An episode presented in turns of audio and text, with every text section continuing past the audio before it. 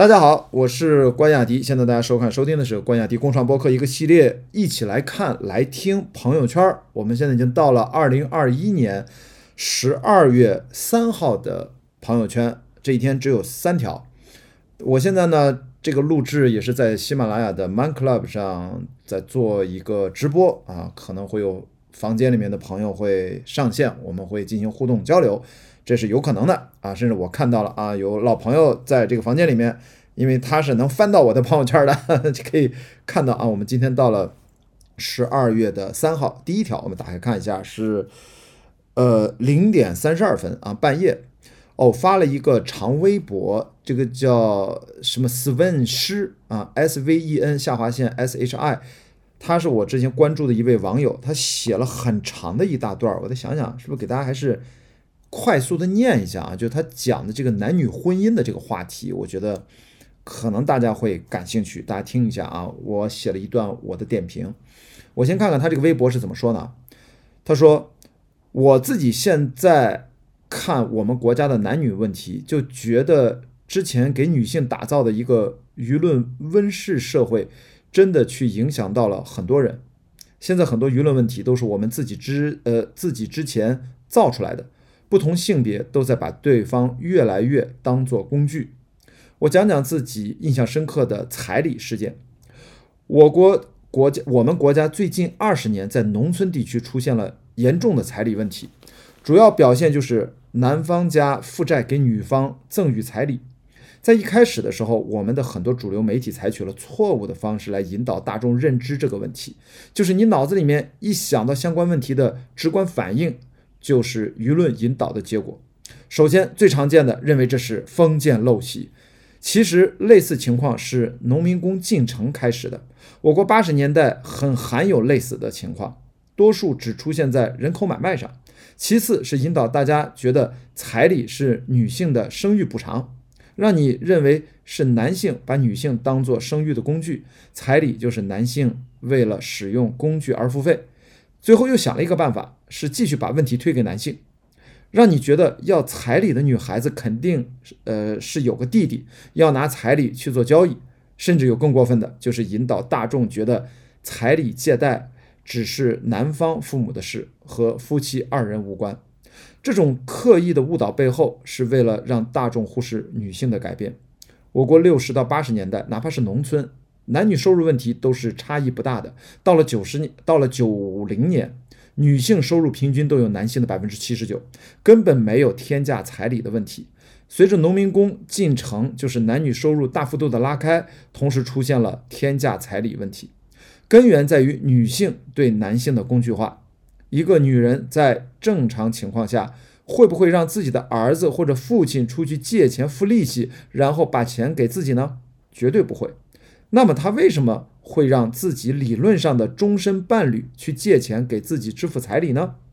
这个问题一旦民众真正去想了之后，就会发现我们原先构建的夫妻婚姻关系会彻底从农村的底层崩溃。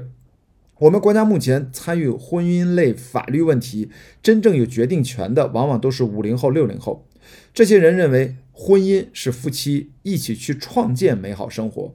国家参与是帮助夫妻平等分配，而女性让男性去负债给自己支付彩礼的情况，就从根源上把这个逻辑给打碎了。你会让你的终身伴侣去负债给自己钱吗？根儿坏了，什么都会坏掉的。我们从头到尾就在回避女性在婚姻中把自己的配偶工具化这件事情，而男性对女性的工具化，则反过来是从社会上层开始的。我们目前九五后男性普遍的问题是没有组建家庭去生育的愿望，他们还没有真正的开始将女性工具化。大家最熟悉的工具化案例是王思聪，他就讲明白自己不和女性结婚，因为他很有钱，所以就是不断的更换女友，而且之前媒体都会对他更换女友进行大幅度的报道。他的行为很清楚，他不需要一个固定女性伴侣，只是把他们当做自己定期解决需求的工具。那么你认为普通男性对王思聪的男女关系更多是羡慕还是不屑呢？尤其是在大城市中，已经有很明显的这样的趋势了。大城市的相亲市场往往是压倒性的女多男少，因为穷男人不把自己当人，主动退出了市场。在这样的市场中，会出现一种很独特的男性，他们只相亲不结婚。我以前就介绍过类似的案例。我认识的一个男性条件很好，直到他先后和我认识的一位老师手底下的两个女孩子相亲，我才搞清楚他的套路。他自身条件很好，上来会对女生先很坦诚的讲自己性方面不太好，之前是因为无法满足前女友才分手，所以想和女方先尝试一下。女方不愿意，他换下一个；愿意，他和这个女孩就可可谈，可能一个礼拜，然后就分手。分手的理由就是自己无法满足女性的需求，但是现实中他应该是没有问题的。那么站在他的角度，他其实也是把女性当做工具。我们认为相亲是为了结婚，而他只是相亲，不花太多钱就能获得他需要的东西。而相亲市场中类似的男性。虽然很难统计比例，但是他们也在这样的循环中。也就是说，一旦谈到婚姻，他们就退下来了，因为他们的经济地位往往处于优势，结婚对他们没有好处。谈到结婚，女方甚至一开出具体条件，他们连还价都不还，就直接说自己无法满足，去换下一个了。我们现在婚姻社，我们现在社会婚姻男女问题面临的就是这样的一个情况，彼此都在把对方当做工具。但是我们的社会系统设计的婚姻，却还是以夫妻双方共同协作来设立和零和博弈的财产制度，制度和社会现实不匹配，结果就是越来越少的人选择走进婚姻。在这样的大背景下，现代的男女关系必然要迎来一个重构，慢慢大家其实就要开始去理解，甚至适应没有结婚证的年代了。好。他的这篇微博呢，虽然比较长，但我还是觉得非常适合给大家复述一下。我的朋友圈的点评是这样的：我说，以我的观察和对话、访谈、交流的直接和间接经验，两性彼此工具化的问题客观存在。或许面对大趋势，个人改变不了什么，至少珍惜眼前彼此。还并没有互相工具化的念头的每一个人，跟你，呃，每一个跟你有连接的人，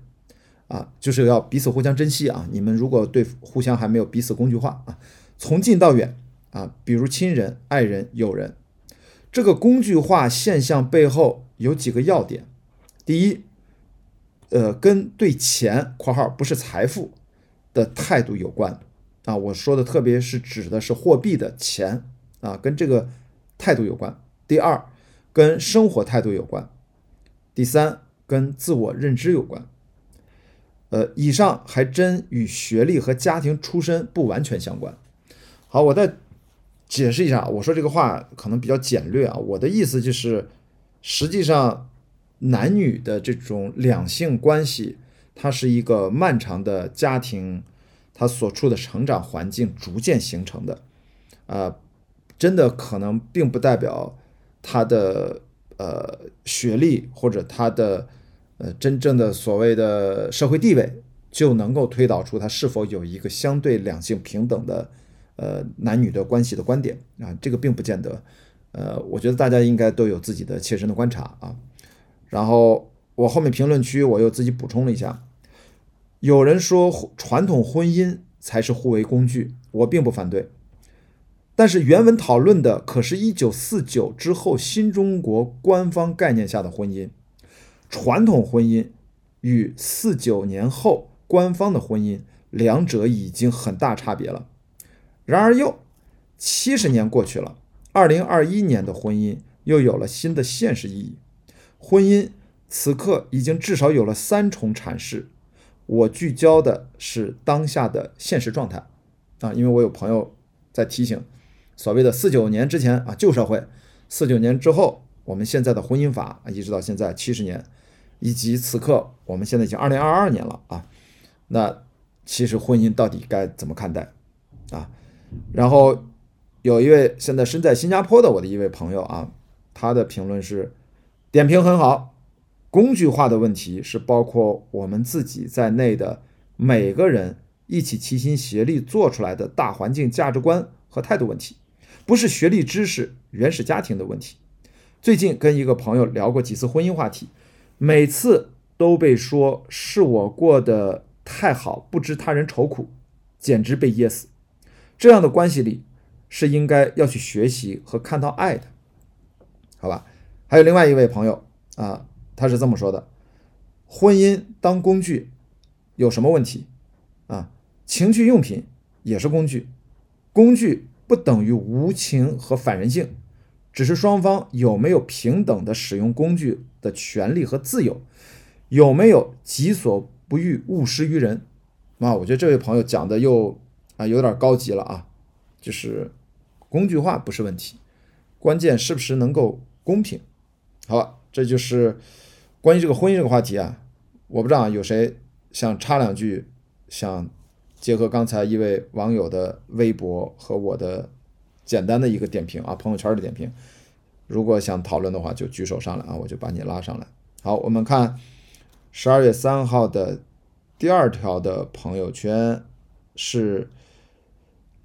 呃，也是凌晨啊一点四十五分啊下半夜，我转发了一篇微信号木味儿啊，这是一个电影的微信号，诶，他发了一篇文章，名字叫。清华毕业，我去欧洲重新读了哲学本科，讲了一个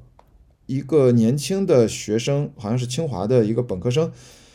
他讲自己又得了病啊，然后又很辛苦，然后又重新去读一个哲学的本科的这样的一个描述的文章。说实话，木味儿一个电影的公号居然发了一个个人的一个经历阐述，其实我当时还觉得挺奇怪的啊。我是这篇文章，大家可以在木味，就是银幕的木，味道的味，然后加了一个儿化音啊，木味儿啊三个字。大家在十二月十二月，哦，我转的是二零二一年十一月八号的木味儿的文章。那我的点评呢？我说这篇文章我就内容我就不不重复了啊。我的点评是这样，我说文中这样的人生啊，虽然很难很痛苦，但是我看到的是一个。聪明又努力的人的幸运与人生经历的财富，清华加欧洲全奖硕士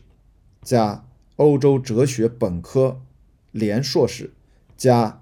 通往电影哲学博士加身体疾病，啊，就这些内容都是这个文章主人公身上具备的标签和他的大概的经历的要点。你说这是苦呢，还是幸运？这是痛呢，还是财富？完全取决于心态和角度。祝福吧，希望学业有成。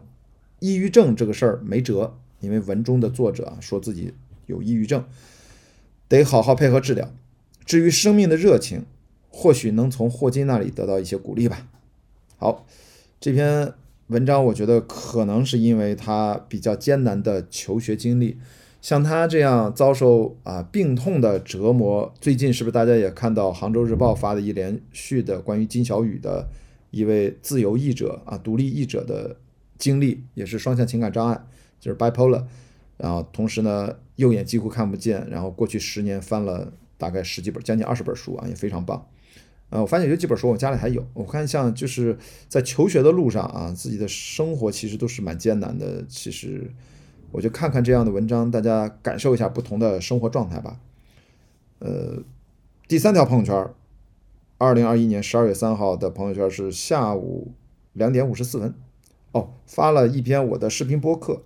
关于无尽攀登啊，这个就没有什么内容，就我转发了我视频号的一个视频，标题是六十九岁无腿老人夏伯渝登顶珠峰，推荐纪录片电影《无尽攀登》。呃，朋友圈写的是无尽攀登，跟我有些各种跨时空的连接，满眼都是细节，非常值得去影院看，用新的角度重新打开生命。那这段视频为什么说跟我有很多连接呢？因为我看到片子里面，他是从尼泊尔的南坡去走那个 E B C，然后到了珠峰南坡大本营，光这条路我自己其实去过。我至少三次啊，所以那段路我太熟了，看到它的每一个画面啊，甚至每一个转角，我都大概知道它它是在哪儿拍的。包括珠峰大本营我也去过啊，因为一六年的时候我在那里参加呃珠峰马拉松啊，我我也是从加德满都要坐那个小飞机，要紧急的降落在那个大概只有我不知道是能有个不到四百米的一个斜坡的跑道，在卢卡拉啊，海拔两千多米，然后从那儿开始大概用七八天，我们走到海拔五千三百多米的珠峰大本营的南坡，才到了我们。呃，那场比赛的起点啊，所以我后来又去登了阿曼德布朗啊，也去，呃，然后反正我去过好几次啊，那真的是一个可以可以说是在全世界无与伦比、唯一的一个风光非常震撼的一条徒步路径，海拔越来越高，到接近珠峰大本营的时候，你其实能够把。可能中国和尼泊尔边境周边的几座八千米以上的雪山都能够全都看到，啊，所以说这是一条经典的 E B C 的徒步路线。在尼泊尔还有另外一条安纳普尔纳啊，叫叫 A B C 啊，那是另外一条徒步路线。好，这就是十二月三号啊，十二月三号我的三条的朋友圈，嗯，那我就。这一段我就先录到这儿啊，我的视频就打个点啊。那谢谢大家收看收听关雅迪共创播客。好，那我们今天一起来看来听朋友圈就先到这里，我就啊明天再见啊，拜拜。